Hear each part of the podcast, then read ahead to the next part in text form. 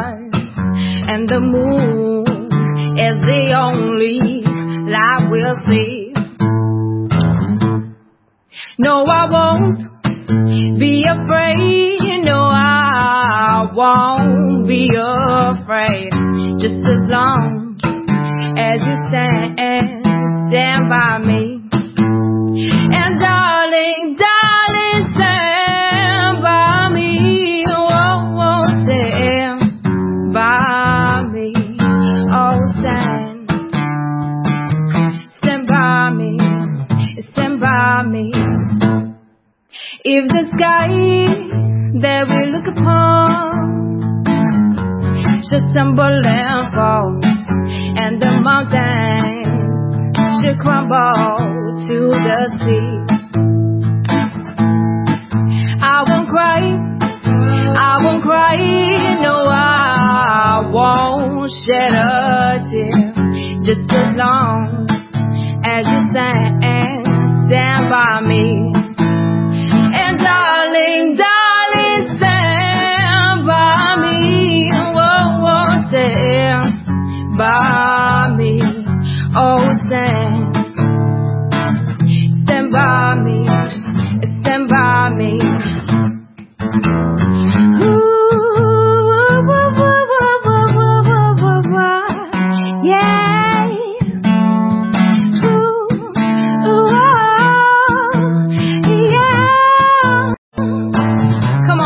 tal? Muy buenos días. Bienvenidos a Deshacer el Mundo de hoy, 9 de mayo de 2020. Acá cada uno en sus casitas, como siempre, como de costumbre en esta época. Eh, quiero darles la bienvenida a este programa que tenemos por delante, uno más, el quinto de esta temporada, y no puedo hacerlo sin mi amiga, que me ha sorprendido gratamente con este editorial sobre la amistad, Noelia Horn. ¿Cómo andás, Noé? Hola, buen día, ¿cómo puedo andar? Bien. Sábado, Me sor- sol, me sorprendiste, hacer ¿no? el Eh. mundo, amigos. Te sorprendí, era la idea, así que me alegro de haberte sorprendido, pero además, digo, en- eh, insisto en esto más allá de lo personal. Me parece que de verdad la amistad es algo que nos atraviesa a todos y que es fundamental. Exacto, exacto. Era un tema que también merecía algo de, de charla. Es algo es algo en común que tenemos todos este en esta época se siente incluso más eh, pareciera mentira no Eh, es como lo que nos cuesta por ahí lo valoramos el doble ahora no y hablando de valorar el doble quiero saludar a Cristian Acevedo que es nuestro Y hablando, y hablando de alguien que cuesta. ¿Cómo te va, Pablo? Qué lindo, dan ganas de, de cumplir años así. La verdad que, que está bueno. El- es lindo que te sorprendan, ¿viste? Eso, eso está bueno. Eh, En la semana eh, me han hecho también cumpleaños por Zoom, el grupo de Ah, amigos. Pero te lo esperabas. Claro, eso ya estaba pactado porque uno tiene que entrar, eh, digamos, a, ahí. Ya a- es parte de la agenda ahora, ¿viste? El Zoom. Es como tengo pautado. Exactamente, ¿viste? como parte y de es la como, eh, si bien no todos lo hacemos, pero por ahí uno, qué sé yo, si va a tener una reunión por Zoom, poco se acomoda el pelo, se, o se pone una remera más o menos decente, ¿viste? Pero, porque estamos muy acostumbrados a las pantuflas, Ah, ¿sí? ese es el tema. Pero Mm. por suerte las pantuflas no salen. La cosa es cintura para arriba. Sí, sí, sí. de ahí verdad. para abajo, bueno, Dios, Dios proveerá. Dios dirá. Y Claro. lo bueno de todo esto es que estamos gastando muy poco en ropa, digamos, no Eh, la ropa casi no se desgasta y aparte no podemos comprar nueva ni, ni nada que se parezca, ¿no? Este, no podemos ir a ninguna feria, así que este, venimos usando casi lo mismo eh, periódicamente. Yo descubrí en esta cuarentena que, que estoy un poco carente de pijamas, que necesitaría uno más, ponele. Claro. Porque claro, es lo que más estoy usando.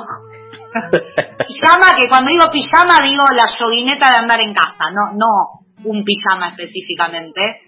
Pero claro, tengo pocos, porque en la vida convencional o en la vida de antes, no sé cuál va a ser la convencional, eh, uno lo usaba poquitas horas, ahora lo uso un montón de horas, hay que lavarlo más seguido, digamos. Y aparte empiezan a aparecer agujeros, ¿viste? Empiezan a aparecer Claro. agujeros en la ropa que, que uno no creía o no le daba tanta bola, ¿no? Pero ahora la ropa empieza a ceder, ¿no?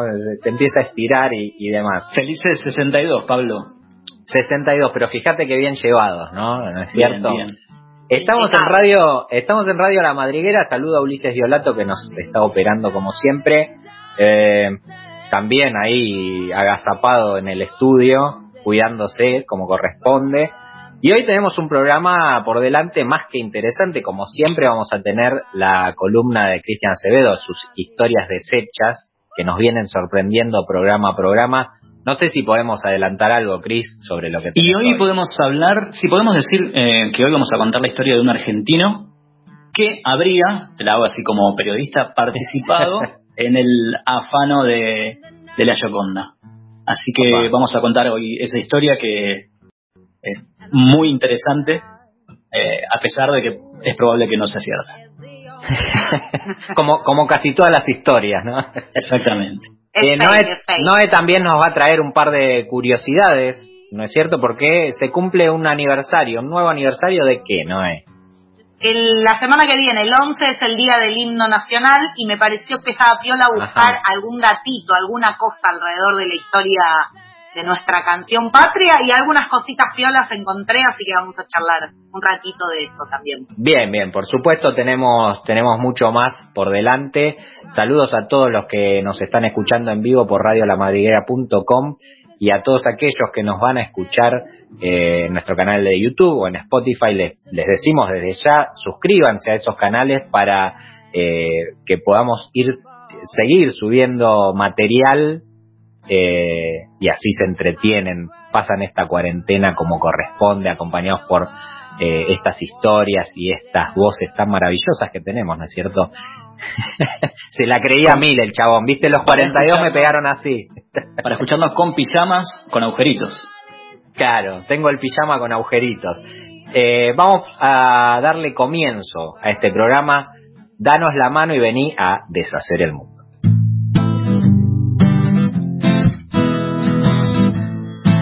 ¿Deshacer el qué? Leer. Leer, Andar despeinada. ¿Qué mundo? Hacer ruido. Escuchar. Deshacer, con H intermedia. ¿Por qué con H intermedia? ¿Por qué no? Dejarse llevar. No dejarse llevar. Pensar. Definime locura. Porque quiero. ¿Por qué no? ¿Quién dijo? Desabrigarse. Imaginar. Volver a leer. ¿Qué mundo? ¿Me repetís la pregunta? Negarlo todo. Empezar de cero. ¿Por qué de cero? Caminar descalzo. Reírse. Si querés llorar, llorá. ¡Ensuciarse! ¿Qué sentido común? ¿Por qué no? Formatear. Formatearse. Deshacer el mundo. Deshacer el mundo. El lugar donde las pequeñas revoluciones hacen la diferencia. Dame la mano. Vamos a buscar la manera de deshacer el mundo. Si estás conmigo, lo vas a lograr. Llama a tu amigo, que vamos a empezar. A vos te parece imposible y eso es algo entendible. Pero aunque todos nos tiren, nadie nos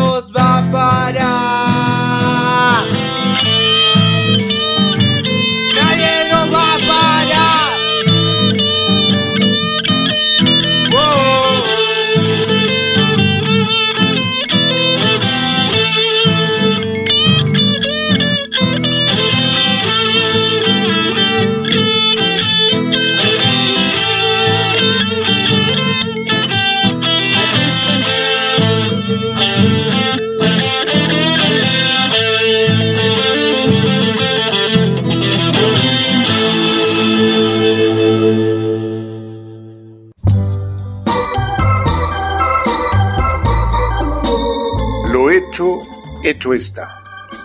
En deshacer el mundo, Cristian Acevedo hurga en lo que pasó y lo convierte en historias deshechas. That's life. That's life. That's what all the people say. Bien, nuestra historia deshecha de hoy reseña el robo del siglo, pero del siglo XX. Vamos a hablar del día en que se llevaron una pintura del Museo del Louvre, la historia del dandy argentino que había dilapidado su fortuna y pensó en robarse la Mona Lisa para recuperar así su estatus. También la del carpintero italiano al que el argentino engañó para cometer la gran estafa. 22 de agosto de 1911. Ese martes por la mañana advierten que donde debe colgar la Mona Lisa no hay nada, solo el muro y cuatro bulones incrustados en la pared que debían sostener el cuadro ausente. Pero nadie se alarma. Hacía poco eh, se había dispuesto un estudio fotográfico dentro del Louvre y todas las obras pasaban por ahí unas horas al día para quedar registradas. Sin embargo, nadie le estaba sacando fotos a la Mona Lisa. La pintura más famosa de la historia, pintada por Leonardo da Vinci entre 1503 y 1516, un óleo sobre una tabla de álamo de 77 por 53 centímetros que retrata a Lisa Gerardini, la esposa de Francesco del Giocondo. La Gioconda, la Mona Lisa, había sido robada del museo más importante del mundo, la de la sonrisa perpetua y la mirada que se desplaza, la de las imperfecciones que no vemos, la del trazo del genio. Ese genio, Leonardo, la, había con, la, tenía consigo en su última residencia francesa y por eso estaba resguardada en el Louvre, solo que para 1911 el museo estaba en refacciones, un edificio enorme que permanentemente requiere cuidados y arreglos para que la edificación y las obras de arte no sufran daños irreparables.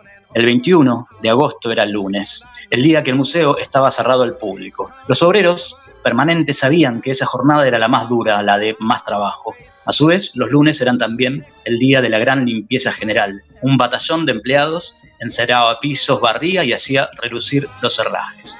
La gente iba y venía sin mayores controles. No había tecnología ni alarmas, solo vigiladores.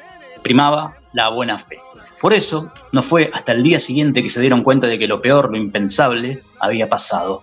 Que alguien, algún audaz, se había robado la Gioconda. Desde luego, el Louvre se convirtió en un caos. Los guardias de seguridad iban y venían, buscaban detrás de puertas cortinados, inspeccionaban con la mirada a cada visitante. El público seguía recorriendo los amplios salones sin estar enterado de la novedad. Los funcionarios estaban reunidos debatiendo los pasos a seguir.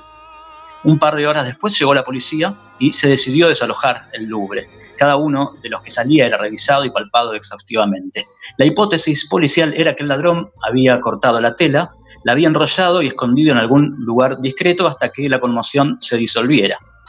Se pasaron las siguientes horas en busca de la tela enrollada hasta que alguien les avisó que Leonardo había pintado la Gioconda sobre una tabla de madera. Luego de varias inspecciones, cuando ya casi no quedaba luz, encontraron debajo de una escalera el marco y el cofre de vidrio que protegía la tabla. Así que la búsqueda se extendió por todo París primero y después por toda Francia. Pero la Gioconda, la Mona Lisa, la pintura más famosa del mundo, se había esfumado. Durante dos años no se supo nada de ella.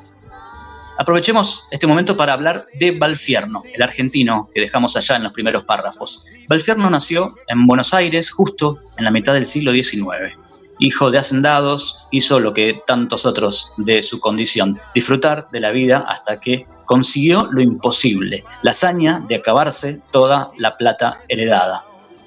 Valfierno, que hacía acompañar su apellido con el improbable título nobiliario de marqués, decidió que no iba a vivir en la miseria ni de la caridad ajena. Pero el panorama no parecía sencillo, tenía casi 60 años y debía trabajar por primera vez en su vida.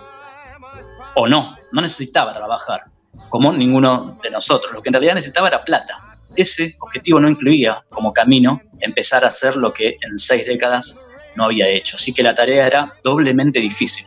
Rehacer la fortuna, pero sin que esto requiriera un esfuerzo. Y aunque parezca increíble, Palfierno lo consiguió. Segunda hazaña. En sus agitadas noches de París había conocido todo tipo de gente, personas que de verdad pertenecían a la nobleza, políticos, mujeres hermosas, artistas, escritores, malandras y borrachines varios. En la necesidad recurrió a uno de ellos, Yves Chudrom, un falsificador que podía replicar pinturas a la perfección. Una noche Balfierno tuvo una revelación, una epifanía. Entendió cómo debían concatenarse las acciones para recuperar su fortuna. Con la poca plata que le quedaba, recluyó a Schudron en una casa de campo. Le brindó todas las comodidades posibles y le encargó seis copias de la Mona Lisa. Luego empezó a recorrer de madrugada algunos bares en el que la deriva del alcohol lo había depositado alguna vez. Tardó unas semanas, pero encontró a quien buscaba, Vincenzo Perugia, un italiano que trabajaba en el sector de mantenimiento del Museo del Louvre. Malfierno de a poco se fue ganando su confianza. Perugia había trabajado en la empresa que diseñó el cofre de vidrio que recubría la pintura y luego consiguió empleo fijo en el Louvre. Era el hombre indicado. Valfierno lo convenció de robarse la Mona Lisa. Primero lo sedujo ofreciéndole una importante suma de dinero que le iba a hacer olvidar sus problemas por varios años. Y después reforzó la oferta con un argumento que pocas veces falla. Recurrió a la Carta del Nacionalismo, le dijo que Francia le había robado a Italia ese tesoro y que era una forma de recuperarlo. Así que Perugia solo le quedó guardar la orden de Valfierno que finalmente llegó el 21 de agosto de 1911. Vicenzo esperó que el salón estuviera vacío y descolgó sin mayor esfuerzo el cuadro, se desplazó unos metros y se cobijó debajo de la oscuridad del hueco de una escalera. Desarmó la caja de vidrio, quitó el marco con cuidado y se puso la tabla de madera con la pintura más famosa del mundo debajo de su delantal blanco de trabajo y salió caminando del museo lo más tranquilo. Al llegar a su pensión, puso la Mona Lisa sobre una pequeña mesa en que comía, apoyada contra la pared. Así cenó con ella durante varias semanas hasta que la recubrió con una tela de terciopelo y la escondió detrás de un baúl. Perugia no supo más de Valfierno. El argentino nunca se volvió a contactar con él. El carpintero italiano era el poseedor de un tesoro ilegal y no podía ni sabía qué hacer con él. Todo había salido según Valfierno lo había planeado. Es fácil imaginar su sonrisa la mañana del 23 de agosto al ver en la primera plana de todos los diarios la noticia del robo de la Mona Lisa. Para ese entonces, las seis falsificaciones ya estaban resguardadas al otro lado del Atlántico. Valfierno las había enviado en barcos semanas antes, cuando los controles serían mucho menos rigurosos. Con Perugia no se contactó más, ya no lo necesitaba. El argentino vendió las falsificaciones a coleccionistas de América. Se dice que uno era brasileño y que los otros cinco eran estadounidenses. Convenció a cada uno de, ellos que tenían el original. Con este sistema recaudó decenas de millones de dólares que le permitieron vivir muy holgadamente en Estados Unidos hasta su muerte en 1931. Durante los dos años en que la pintura estuvo desaparecida, el Louvre tuvo récord de visitantes. Todos iban a mirar el hueco en la pared en que debía estar la Mona Lisa. Vincenzo Perugia convivía con la obra de arte escondida en su desván hasta que un día vio en un diario el aviso de un galerista florentino que compraba obras de arte. Perugia se conmovió con él y le ofreció nada menos que la Mona Lisa. Así fue como la policía logró detener a Perugia y recuperar la pintura. El principal argumento de defensa de Perugia fue que trató de devolver a su patria un patrimonio cultural que nunca debió salir de ella, que no estaba vendiendo la pintura, sino que reclamaba una recompensa por su gesto patriótico. Y tan inverosímil fue su defensa judicial que funcionó. Recibió una pena muy leve por parte de la justicia italiana, un año de prisión no más. Y la Mona Lisa hizo después una gira de tres meses por Italia, hasta que retornó triunfante al Louvre dos años y 111 días después de su desaparición.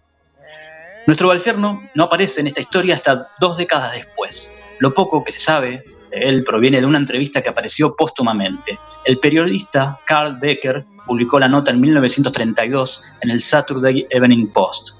Presentaba a un millonario argentino, un noble, que haciendo gala de toda la viveza criolla, había estafado el mundo entero y había triunfado. Nadie pudo comprobar la veracidad de la historia. Nunca se supo si todo fue una mera invención de Decker, que adujo que la condición de Valfierno para conceder la entrevista fue que debía ser publicada solo después de su muerte. En tal caso, no hay otros registros de este Valfierno. Por otro lado, si Schudrum hubiera sido un falsificador tan eficaz, se hubieran conocido otras obras de él, cosa que no sucedió. Así que puede ser que Schudrum tampoco haya existido. De las seis copias vendidas, nada, cero, ni del nombre de los seis famosos coleccionistas. Además, Perugia jamás mencionó a Valfierno en sus declaraciones, pese a que supuestamente el argentino lo embaucó. De Valfierno, de su vida y de sus peripecias, solo se supo a partir de esa nota. Sin embargo, la leyenda se impuso. Es contundente y muy atractiva. Todo el mundo cree o prefiere creer que Valfierno, el marqués argentino, fue el responsable del robo de la Mona Lisa, el que se enriqueció obscenamente sin siquiera pisar el Louvre, ni posar nunca un dedo sobre la obra de Leonardo. Lo que hace más interesante la historia del robo es precisamente la aparición de Carl Decker, el escritor norteamericano, quien sacó a la luz, aunque tal vez fue quien la inventó, la historia de nuestro Valfierno. Existe, sí, la posibilidad de que esta historia sea también una encantadora falsificación, pero ¿qué importa? En todo caso, convengamos que el Lonrod de Borges tenía razón, que la realidad no tiene el menor deber de ser interesante, que puede prescindir de esa obligación, pero no así las hipótesis. Las hipótesis, las historias, como la de la Gioconda, deben mínimamente ser fascinantes, como la mirada de una mujer que no deja de mirarnos, que nos fascina con su mirada, que nos juzga, nos seduce, nos interpela, que nos mira y que tal vez, y solo tal vez, nos sonríe.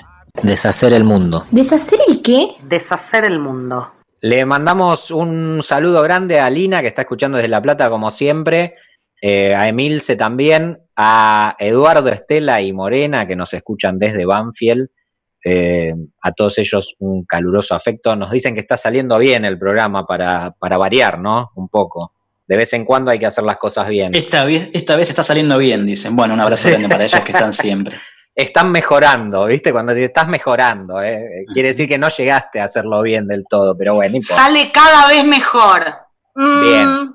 Eso es, igual es importante. Hablando de pintura, eh, de esto de, de la Mona Lisa, estuvo buenísima, la historia totalmente desconocida, para mí por lo menos. Eh, quiero decirles que me estoy dedicando a la pintura.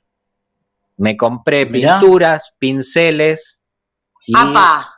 Y, eh, lo que sí es nadie me va a querer copiar, ¿no? Porque por ahora soy un desastre. A mí cuando les muestre algo que pinte me van a decir, está bastante bien, ¿viste? Cuando te- el, término, el término bastante... No, pero ves, esas, estas son las cosas positivas de, de la cuarentena y, y del momento en el que estamos pasando. Es Que cada uno se permite cosas que por ahí después tiene excusas y, y no las hace, así que está perfecto. Eh, Chicos, tantos genios cuando arrancaron Claro. nos denigraron, les dijeron volvé a tu casa, hace otra cosa y Mm. terminaron siendo grandes ¿Quiere- genios de su área, así que mm, yo lo pongo O- en duda. O sea que lo lindo sería que me denigren un poco, entonces, para que así sentirme que en algún momento voy a triunfar, ¿no? Quizás Este, en, en el minuto a minuto estoy, porque en esto que acabas de decir de que el programa sale cada vez mejor y demás, eh, acaba de comentar Eduardo por Facebook que está saliendo bastante pasable. Es un montón. es, pero eso es más sincero, eso es más sincero. Y, y eso es a lo que aspiramos. Bueno, una vez... un abrazo grande. A, a mí, a mí eh, en el barrio me decían así, bastante pasable. oh, pero entonces tenías un montón Oh. de chicas. Eso es un montón, chicos. Es re Aparte, digno bastante pasable. Yo me acuerdo una vez, eh, hice por primera vez eh, unos panes, ¿no? Eh, como dulces, con azúcar y qué sé yo, y se los llevé a mi suegra para que los probara. Y justamente, mira, lo que dice Eduardo es, eh, me, me describió porque utilizó esa misma frase. Le dije, ¿y le gustaron lo- los pancitos? Bastante pasables. Upa, difícil, Y ¿no? Y dije, no, no vuelvo a cocinar más, porque te, te- te destruye eso, ¿viste? no Igual te dan hiciste, ganas de... hiciste mucho pan ahora. Todo este tiempo, No, ¿o no? no, hiciste la- mucho pan, digo, todo el mundo hizo pan. Yo no. se- ¿No? Ya.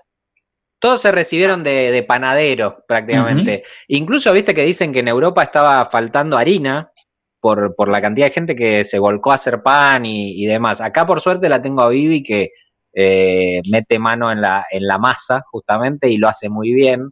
Así que ese, terre- ese terreno se lo dejo a ella. Descubrimos igual que no era tan difícil, ¿viste? No era tan jodido, ¿viste? No. Es como que algunos... Que te salga bien. excelente debe ser difícil, pero Eso, hacer eso. Que, que sa- que salga algo bastante pasable es fácil. De- déjenme aprovechar este espacio que se abrió ahora con el pan para mandarle besos calurosos y abrazos a mi familia de panaderos. Claro, eh, en- claro. En, Dolores y en otras partes también hay familia de panaderos, pero puntualmente a mi tío y a mis primas y a mi tía de Dolores que hacen un pan increíble y que a ninguno de nosotros en nuestras casas nos sale como a mi tío. Se los firmo. Seguramente. Ya, a ninguno. En algún momento nos has dicho que hacen unos bizcochos especiales, tus tíos. No, no, Que son fuera no. de este planeta, digamos. So- es una obra de arte. Hoy hablamos de obra de arte. Los bizcochos, las tortas negras de mi tío son directamente, chicos, hay que hacer un editorial sobre eso. Che, pero entonces necesitamos, cuando se reabra esto y se reabran las rutas y podamos tomar la ruta 2 hacia Dolores, Sí, vamos a necesitar la dirección de la panadería de tus tíos. Y Claro regalarle a cada uno de nuestros oyentes, no así que hacerte cargo. Bueno, eso sería un montón, pero lo podemos, lo podemos hacer. Hay que ir ahorrando. Quien, quien pase por Dolores que visite la panadería de la estación, que va a ver Suscribite. que lo que le estoy diciendo es cierto. Suscríbete a nuestro canal y te vamos a Claro. regalar tortitas negras. Ahí está, podemos, podemos ofrecer eso. Aquel que se suscriba en nuestro canal de YouTube y en Spotify, en Deshacer el Mundo Radio, ahí a, a ese va, nos nombra en la panadería de tus tíos y se lleva un cuarto de bizcochitos, ponele. Y se muere de amor.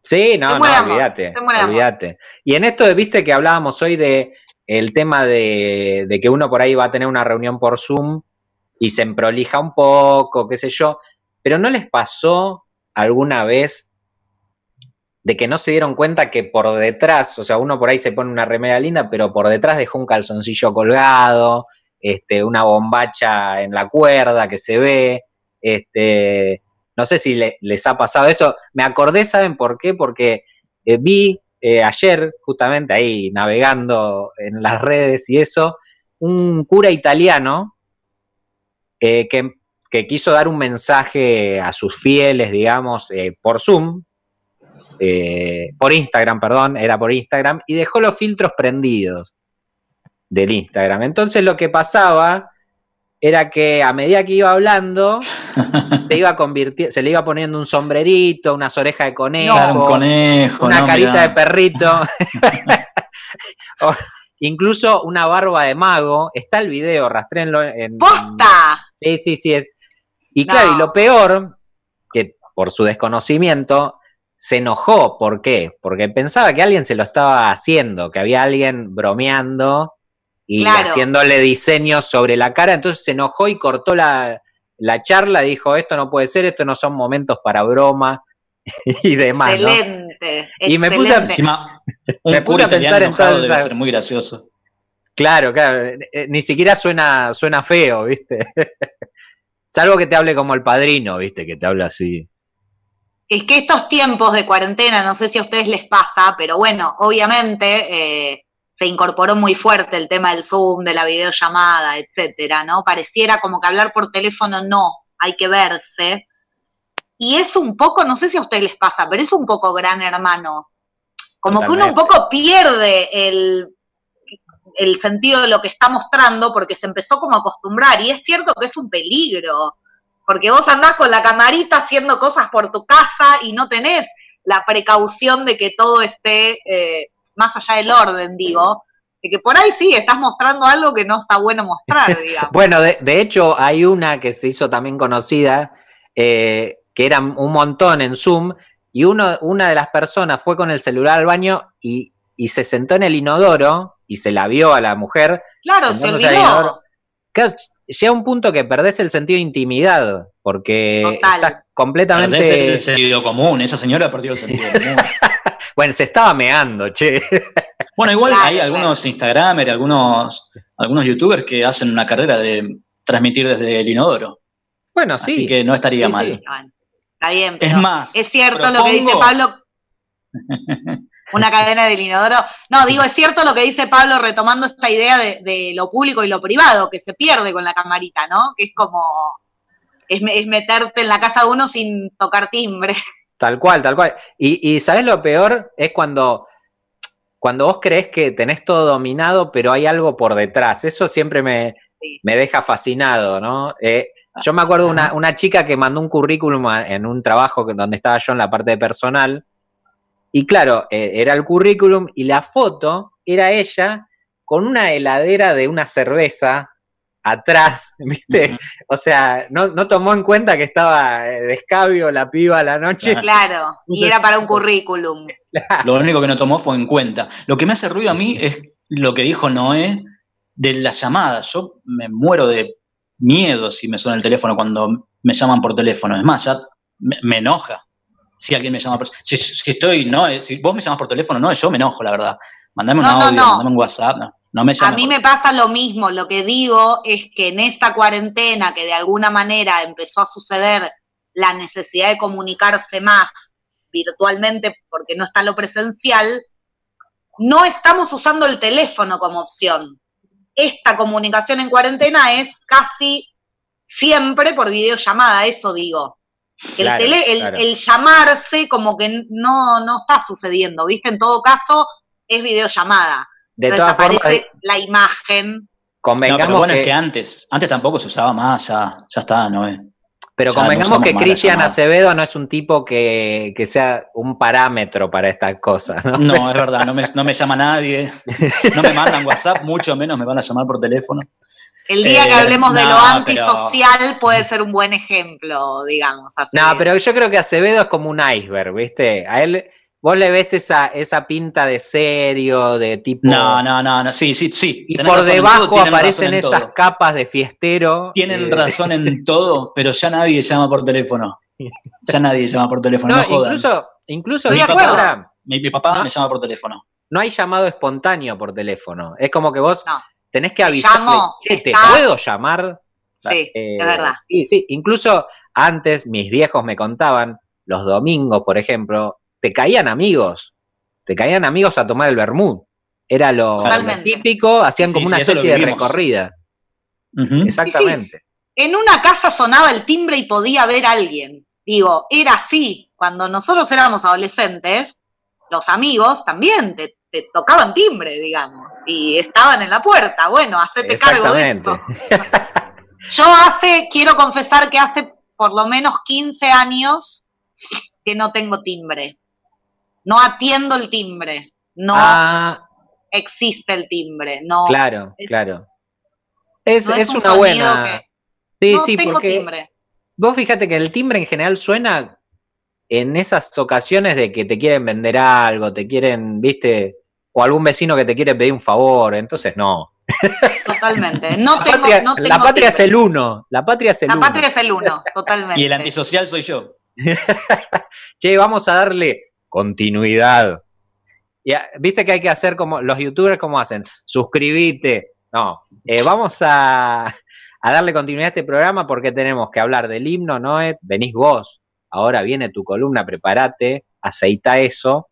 Y tenemos más todavía, porque hoy tenemos el lichín literario en el último bloque. ¿eh?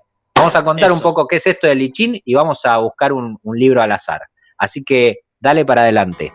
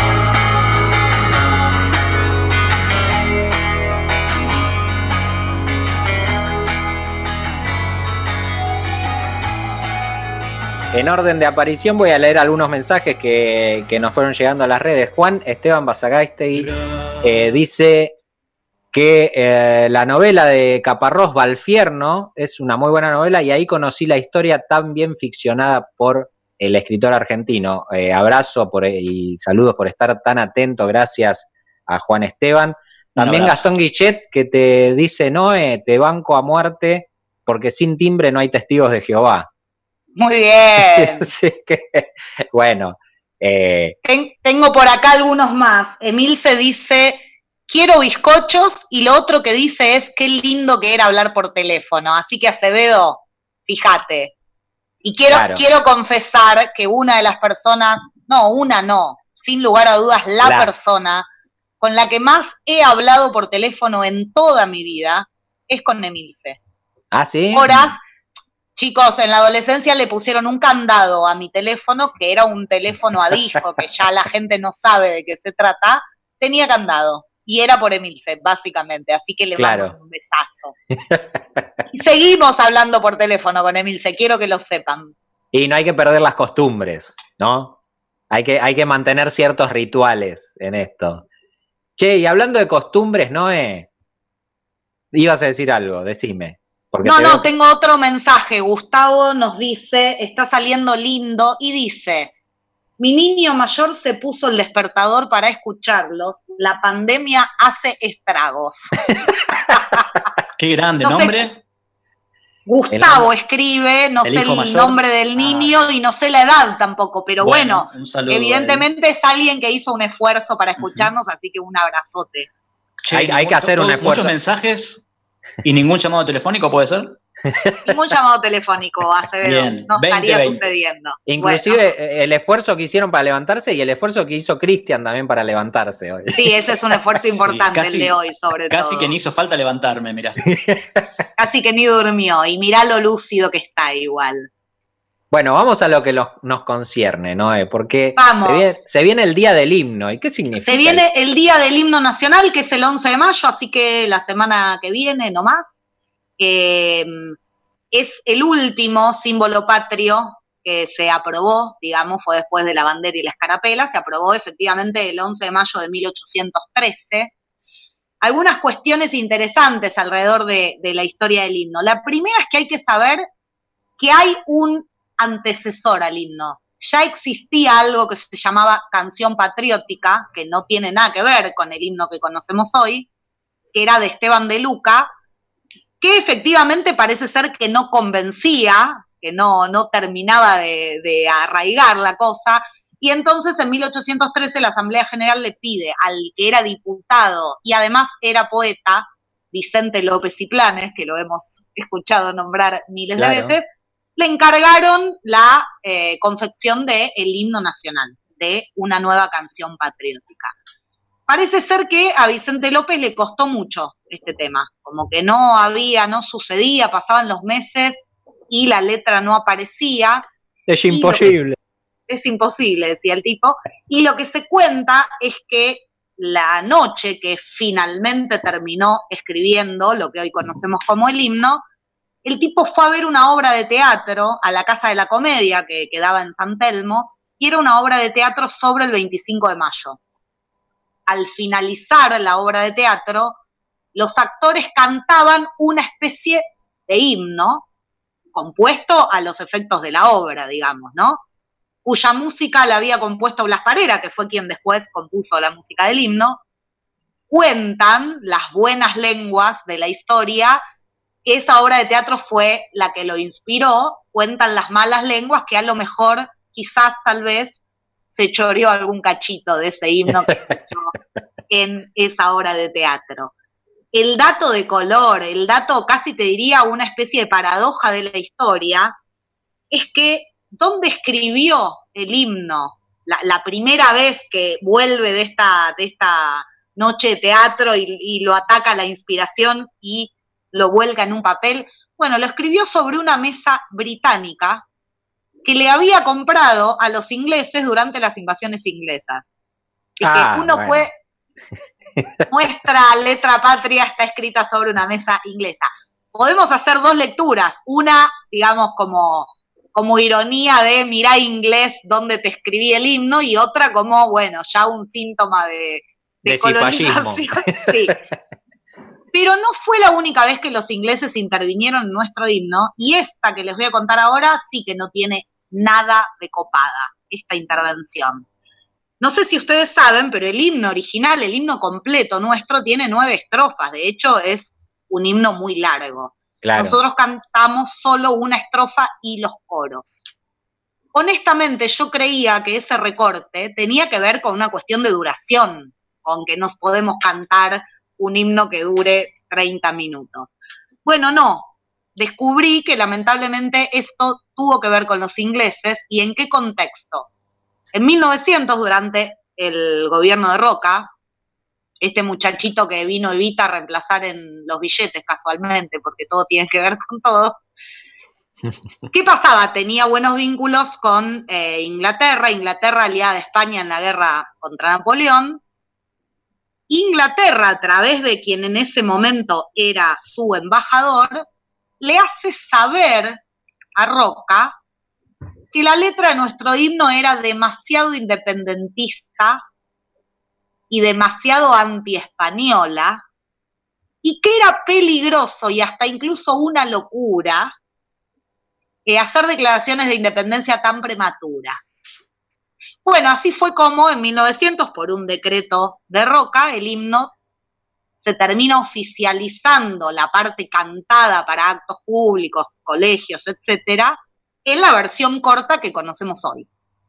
Claro. Insisto, por otro lado, tiene una lógica en términos de duración, pero bueno, desconocía esta, esta sugerencia de Lord Stranford, que era el embajador de ese momento, ¿no? Y si no, si si no, los actos escolares serían eternos, ¿no? Ya de por sí son largos. Mil años. Está bien, pero digamos, la verdad es que uno casi podría hablar de censura, porque no, no lo fue en términos concretos, Y- pero casi. A mí me, me lleva inmediatamente a- al sketch de Lelutier, ¿no? Donde eligen un nuevo enemigo y deciden que sea Noruega porque no quieren que sean los españoles. Eh, es, muy, es muy la comisión de, de defensa de- o de actualización de, Del himno nacional, sí, es maravilloso, pueden buscarlo. Tam- busquen lo de, lo de Lelutier y también busquen, si tienen ganas, ¿no? Es muy cortito. Hay una película que se llama La creación del himno, que fue filmada en 1909, que es de un director italiano que se llama Mario Gallo. Es una película de cine mudo que habla, just- escenifica el momento de la creación del himno. Es interesante porque Mario Gallo se dice, algunos consideran, que fue el primer director que realizó una película con argumento en la Argentina. Con argumento argentino, que no fue esta, fue el fusilamiento de Dorrego, pero digo, es el mismo director. Lo interesante es que es una pieza que en el 2013, también, ¿no? Evita, todas esas cosas que sucedieron todas en la misma época, se recuperó el, el Ministerio de Cultura la recuperó y hoy pueden buscar, ah, dura cuatro minutos, es una película de cine mudo que hoy está recuperada, se había perdido totalmente, se encontró una copia y con un laburo de un montón de meses se recuperó esa película de 1909, Qué eh, que es interesante de ver. Sí, y es que las películas, lo- los celuloides se reciclaban y se usaban para, para peines. Mascardi, que es una empresa, no sé si existirá Sí. todavía, de peines. Creo que eh, Buena, pa- buena parte de su producción la hicieron a partir de, del reciclaje de, las primeras películas. Bueno, esta se, se logró reciclar y hay cuatro minutos que la pueden buscar. Creo que está en Canal Encuentro, no recuerdo, pero ponen la creación del himno y aparece. Último datito que les traigo sobre el himno nacional. A mí me sorprendió mucho. Creo que los voy a sorprender, por ahí ustedes ya lo saben. Aparentemente, el himno nacional no se canta igual en todo el país. ¿Cómo es esto? ¿Perdón? ¡Apa! ¡Qué dato! Messi, Hay tres- Messi no lo hay- canta. tres provincias que son Catamarca, La Rioja y Santiago del Estero, que le agregan al himno una introducción cantada. ¿Vieron la parte del himno que no se canta, que habitualmente en la cancha es el oh, oh, oh, Oh, oh, esa claro. parte? Bueno, en estas tres provincias esa parte tiene letra. Tiene letra cuyo origen se desconoce, es de autor anónimo. Lo cierto es que desde antes de la década del 50 en esas provincias se canta la introducción del himno Y después dicen, letra. después dicen que los santiagueños son vagos. Y al final Después laburan más que que, los- nosotros, ¿eh? Pero Así es. la Bueno, boca, señor. También si buscan en internet hay una suerte de investigación que se llama eh, la letra perdida del himno o algo por el estilo, que tiene que ver con esta introducción que les cuento, que aparentemente no es igual en todo el país y que si les parece y tienen ganas y Ulises lo tiene a mano, nos vamos escuchando esta introducción del himno que para mí es novedad total. Gracias a Dios, suena ya la hora de la libertad. Cesó la angustia y el dolor ya pasó, ya pasó. Y elevemos las voces al cielo y nuestras almas tengan consuelo.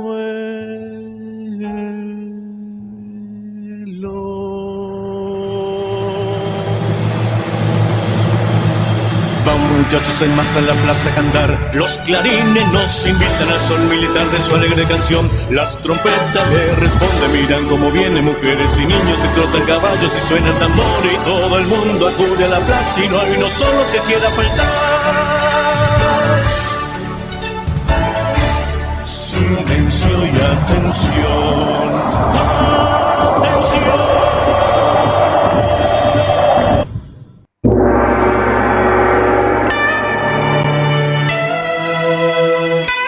Ahora, en Deshacer el Mundo, el mensaje alentador de la semana, el oráculo literario, el libro sabio y... ah, qué sé yo.